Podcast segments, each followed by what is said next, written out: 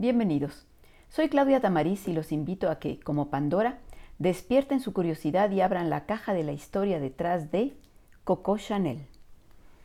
Se llamaba Gabriel, se la conocía como Coco y pasó a la historia como Chanel, la mujer que revolucionó el mundo de la moda a principios del siglo XX. Chanel no fue una diseñadora de moda más, en un contexto en el que las mujeres buscaban redefinir su posición en la sociedad que por siglos las había relegado a un segundo plano, la diseñadora francesa propuso un concepto nuevo de femineidad que liberaba a la mujer de los vestidos estructurados y rígidos que constreñían su cuerpo, como la sociedad misógina había constreñido su espíritu. Con diseños inteligentes cuyos principios eran la practicidad, la comodidad, la elegancia, e incluso la sensualidad trabajada desde una estética distinta, Chanel conquistó el éxito, pensando sus creaciones no solo para la alta sociedad, sino también para la mujer común, con lo que además democratizó la moda, quizá producto de haber conocido la miseria también como la opulencia. Gabriel nació en un hospital para pobres en Saumur, Francia, el 19 de agosto de 1883 y fue la segunda hija de Eugénie Jean de Vol, una lavandera, y Albert Chanel, un buhonero o vendedor ambulante. A los 11 años, Coco pierde a su madre que muere de tuberculosis. Su padre, un alcohólico que solía desaparecer por temporadas del hogar, lo hace definitivamente tras la muerte de su esposa, dejando a sus hijos varones a cargo de unos campesinos y a las chicas, Gabriel y otras dos hermanas, ingresándolas al convento de Obosan, que fungía como orfanato. A cargo de las monjas, Gabriel pues va a aprender a coser y de hecho su primer trabajo será como costurera en una lencería y haciendo arreglos de costura. Pero estaba más interesada más bien por el mundo del espectáculo. Probó suerte como cantante, primero en un, en un cabaret llamado Moulin y luego en Vichy. Fue entonces cuando Gabriel se transformó en Coco, adoptando el nombre que aparecía en el estribillo de una de las canciones que interpretaba.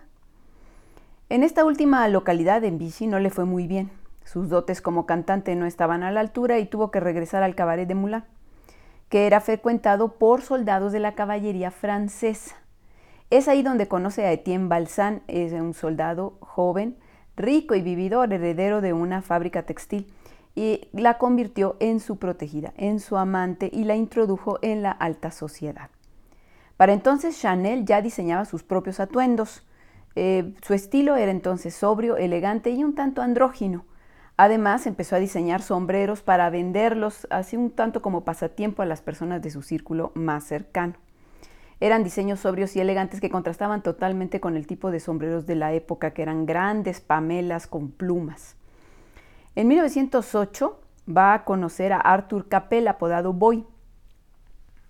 Este, este, señor era un jugador de polo y comerciante británico que va a disputar con Balsán el amor de Coco. Al menos ella sí lo decía porque afirmó en alguna ocasión, pude abrir una tienda de alta costura porque dos caballeros estaban disputando mi ardiente y pequeño cuerpo.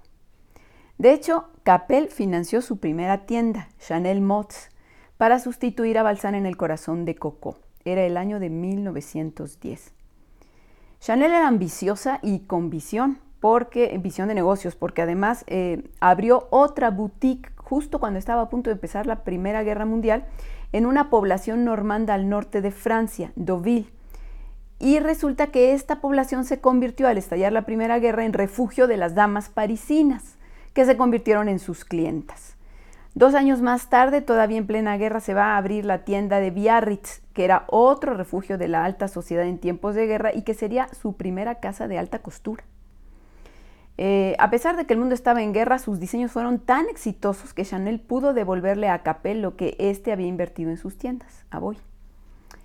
Bueno, pues para entonces los diseños de Chanel incluían ya prendas que liberaban a la mujer del corsé y de las abultadas faldas del periodo anterior para sustituirlas por una nueva estética, una estética que era casual, juvenil y de inspiración masculina, que incluía pantalones, chaquetas holgadas y suéteres de punto que redefinían el significado de elegancia y femineidad que se tenía en la época. Chanel supo convertir sus experiencias y situaciones de vida en prendas. Esto es muy interesante. Todas las experiencias que ella tenía, los amantes, eh, su experiencia desde la pobreza hasta la opulencia, las convirtió realmente en moda. Vamos a dar un ejemplo. Eh, sus viajes a la costa francesa eh, le inspiraron y toda la vida marinera y particularmente el uniforme de la Marina francesa le inspiraron en 1917 una de sus piezas icónicas, el top bretón, que era una blusa a rayas a imagen, y semejanza del uniforme de la Marina francesa, que fue creado en 1858 justo con este estampado a rayas para detectar a los hombres que se caían al mar. Pues ella lo convirtió en un clásico con, esta, con estas rayas eh, horizontales que, usaron incluso muchas eh, artistas y personas famosas después, como Audrey Hepburn, por ejemplo.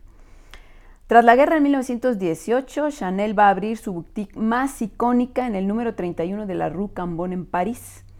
Ya tenía 300 empleados y con eso se empezó a convertir en, una de las estrellas en el firmamento de la moda y del diseño eh, y de la alta costura. La vida personal de Chanel no fue tan afortunada como su éxito profesional. Eh, de hecho, Capel, Boy, eh, fue el, que fue el único hombre del que al menos ella dice que se enamoró. Se buscó una esposa acorde con sus ambiciones políticas, pero continuó su relación amorosa con ella. Sin embargo, en 1919, justo tras uno de sus encuentros, Boy va a perder la vida en un accidente automovilístico. A ello se aunó la muerte de su hermana, de la hermana de Chanel, eh, Antoinette, y ello agrió el carácter de la diseñadora, que entonces se refugió en sus creaciones y en llevar una intensa vida social, em, un tanto para olvidar. Eh, se hizo entonces amiga de la esposa del pintor catalán Josep María Sert, que se llamaba Misia Sert, fue su amiga inseparable, y ella la introdujo en los círculos bohemios de París. Entonces se hizo, eh, conoció a, a Picasso, a Dalí, y se convirtió en, colaboradora en los diseños de los eh, trajes de los ballets rusos de Sergei Diaghilev, el empresario ruso que justo creó esta compañía que, llevaba por toda Europa sus, famosos ballets con música del genial Igor Stravinsky, que de hecho conoció Coco a, a través de Diaghilev y se convirtió en su amante un tiempo. Fueron amantes y no solo eso, juntos realizaron tanto Coco como Stravinsky, el montaje del ballet La consagración de la primavera. Eh, después de esto, Chanel también tuvo un romance con un, eh, con un noble ruso, con el duque Dmitri Pavlovich, primo de Nicolás II. Este fue un romance de corta duración. En 1924, Chanel sacó su icónico perfume, el Chanel número 5, tanto como aniversario, de su, aniversario número 40 de sí misma, ¿no? cumplía 40 años. Eh, esta se lo mandó crear al perfumista franco-ruso Ernest Beau. Y en este terreno también fue una innovación porque para ese momento los perfumes de las mujeres de la aristocracia, de la alta sociedad, eran de aromas de flores y más bien los aromas fuertes, potentes de almizcle se asociaban a las cortesanas. Pero la diseñadora rompió con todo esto y le pidió a Beau un perfume que combinara ambos aromas, porque quería que representaran a la mujer. Y de hecho, Paul le presentó a Coco 10 muestras numeradas y ella eligió la número 5. ¿Por qué? Porque el número 5 era un número simbólico y de suerte para ella. Ella siempre presentaba sus colecciones el 5 de mayo, es decir, el quinto día del quinto mes. Y por ello decidió dejarle el nombre de Chanel, aunado a su nombre, Chanel número 5, para que les trajera suerte. Y de hecho se la trajo. Se dice que hoy día se vende un frasco de Chanel número 5 cada 30 segundos. Sin embargo, en su momento no le reportó muchas ganancias, tan solo el 10%, porque sus socios, que eran los hermanos Verdeimer, se llevaban la mayor parte de los beneficios. Em, bueno, el frasco del perfume también rompe totalmente con los diseños elaborados de antes, que eran muy, muy complejos, eh, que tenían los perfumes, y ella en cambio apuesta por una estética simple, por una estética de líneas geométricas muy acordes con el estilo Art Deco de los años 20. De hecho, las líneas de sus atuendos desestructurados eh, también siguen esta tendencia del diseño de, geométrico de los 20. En 1924, Chanel conoce a Hugh Grosvenor, segundo duque de Westminster, e inicia con él una relación que va a durar una década. Eh, sin embargo, nunca dejó de trabajar, ningún hombre hizo que dejara de trabajar. eh, excepto, el, excepto, el, primero por corto tiempo. De esta época son dos de sus creaciones más famosas. El traje de tweed, que es una lana virgen escocesa que se caracteriza por su aspecto rústico pero de muy suave al tacto, eh, y que está inspirado en los, en los, viajes que hizo con el aristócrata a Escocia. Acuérdense que todas sus experiencias las traducía en algún atuendo. Y el Little Black Dress, o pequeño vestido negro, vestidito negro.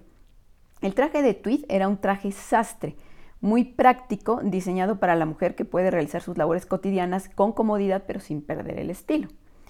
Era un conjunto de falda y chaqueta hechos a la medida. Esto también es muy importante desde su relación con Boy Capel, que vestía con un gusto excelente eh, trajes sastres, eh, con, esa sastrería inglesa de, trajes hechos a la medida, con un excelente corte.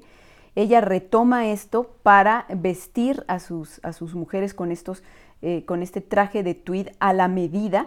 De hecho, las medidas se tomaban sobre la modelo de pie o incluso subiendo escalones para asegurar que el traje le sentara bien en cualquier circunstancia.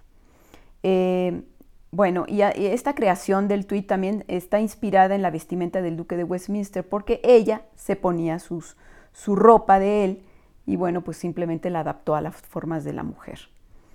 Eh, ahora, ¿qué, ¿qué, pasó con el Little Black Dress? Eh, desde la muerte de Boy, su gran amor, Chanel se diseñó vestidos negros de gran elegancia. Y a partir de ello, en 1926, pues hace nacer este pequeño vestido negro como un básico del guardarropa femenino. Eh, es, interesante cómo un color que en la época era usado por las mujeres solo para el luto, en este color negro Chanel supo ver una oportunidad de vestir elegante, incluso en, épocas de, de, pobreza, incluso en la época de la depresión económica de los años 30, y para mujeres de bajos recursos, lo cual significa que también convirtió el Little Black Dress en un vestido democrático, ¿no? accesible y por lo mm, sencillo y además eh, con mucho estilo, o sea, para mujeres incluso de no muchos recursos. Em, bueno, poco tiempo después también Chanel inicia su línea de joyería donde las perlas eran las protagonistas principales. Pero en este campo también democratizó la moda, pues aunque solía decir la mujer necesita tiras y tiras de perlas, y ella misma lo ejemplificó en su outfit, solía mezclar perlas reales con falsas. Y de esta manera también acercó el look elitista a la mujer de la calle, porque eh, inició este, em, esta, la, moda de la bisutería eh, en sus colecciones también. Bien, ahora la, relación, decíamos, mientras eh, su, su, carrera profesional eran éxitos, éxitos, éxitos, su vida privada no. La relación con Westminster se rompió y hay dos versiones. Según algunos, fue en el momento en que él le pide matrimonio. Según otros, porque el duque quería un heredero y Coco no podía dárselo. Eh, parece que un aborto mal practicado en su juventud la había dejado estéril. Aquel rompimiento pues la volvió a asumir en la tristeza y la soledad que trató de, de curar con trabajo. Bueno, así como se involucró en el ambiente bohemio, también lo hizo en el ambiente de Hollywood en 1931. Los estudios MGM la contrataron para realizar los vestuarios de las películas de estrellas como Gloria Swanson o Greta Garbo. Eh, aunque la estética de Chanel era demasiado sobria y no encajó muy bien con la imagen espectacular que se le quería dar en ese entonces a las estrellas del cine de los años 30. También trabajó con directores franceses como por ejemplo Jean Renoir, el hijo del pintor Renoir. En 1932, a los 49 años, eh, tuvo una affair con el caricaturista Pablo Iribarnegaray o Pablo Iribe, como se le decía. Fue otra desilusión porque este murió repentinamente de un paro cardíaco y volvió a sumir a Chanel en una depresión. Parece que entonces recurrió a la morfina para dormir y se volvió adicta.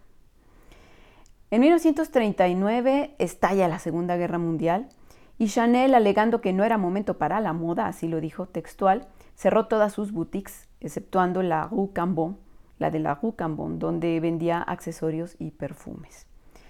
Aquí es donde empieza una etapa que puso el nombre de la diseñadora en entredicho. Porque, en primer lugar, aprovechando que en la Francia ocupada por los nazis se prohibía a los judíos tener empresas, Coco Chanel, que se reveló como una antisemita, y buscó obtener el 100% de los beneficios por su célebre perfume, ya que eh, sus socios, los hermanos Wertheimer, eran judíos. Pero bueno, es, la cosa no para ahí. Según algunas fuentes, eh, se han desclasificado documentos del Ministerio de Defensa francés que la han calificado no solo de antisemita, sino de pro-nazi o filonazi y de posible colaboradora con la inteligencia alemana. Eh, esto quizás se debe a que tuvo una relación amorosa con un agente de la Gestapo llamado Walter Schellenberg, estaba en Francia para negociar un pacto anglo-germánico, o sea, que se aliaran los nazis con los, con los británicos. Eh, aparentemente Chanel usó sus contactos con las altas esferas británicas, entre otras con el, con el primer ministro Winston Churchill, para ayudarle en su cometido a, su amante. El caso es que al final de la guerra la diseñadora fue interrogada, eh, pero salió indemne aparentemente gracias al duque de Westminster, el que había sido su amante, que le echó la, mano, parece ser. El hecho es que de todas maneras tuvo que exiliarse a Suiza. Eh, va a regresar a París en 1954 y la alta costura la va a recibir con los brazos abiertos y le va a perdonar sus, sus pecadillos del pasado. Eh, y ella va a poder reabrir entonces sus boutiques. Al poco tiempo, Chanel va a lanzar desde esta época, eh, en 1955 concretamente, su famoso bolso 2.5, digo 2.55. Eh, este proviene de la fecha en que fue creado, febrero de 1955, y está inspirado en los bolsos de los soldados en la guerra. Eh, una vez más, es una vivencia de la diseñadora la que inspiró su creación, pues las correas, las finas correas que liberan al bolso de la mano porque se cuelga al hombro, parten de los cinturones de las cuidadoras del orfanato donde fue criada. Igualmente el color vino del forro provenía del color del uniforme de las monjas y el acolchado y textura exterior del bolso eran una referencia a los chalecos de los jockeys de las carreras de caballos que ella frecuentó con sus, eh, con sus amantes. Em, bueno, con el paso de los años las modas fueron cambiando. Por ejemplo, en los 60 pues entra la minifalda. Sin embargo, Chanel siguió fiel a sí misma y como tal su casa continuó en la cumbre del diseño francés. Su frase favorita era la moda pasa, pero el estilo permanece. Chanel siguió trabajando hasta el final de sus días.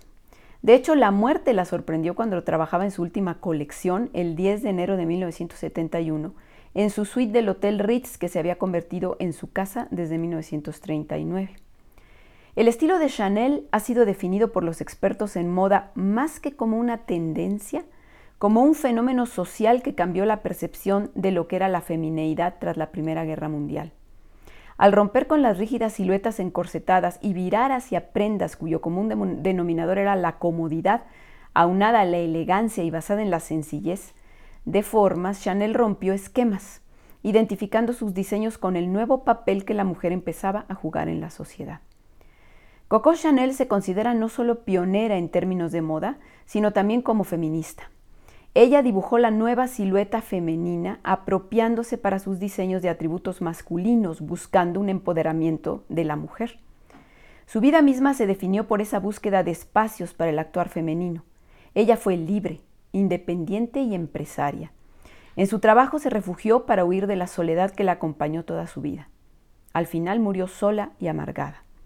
Quizá, a pesar de haber luchado toda su vida por olvidar sus tristes orígenes y alcanzar el éxito, nunca pudo liberarse de la sombra de su desgraciada infancia.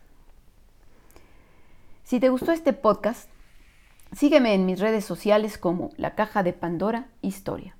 Gracias.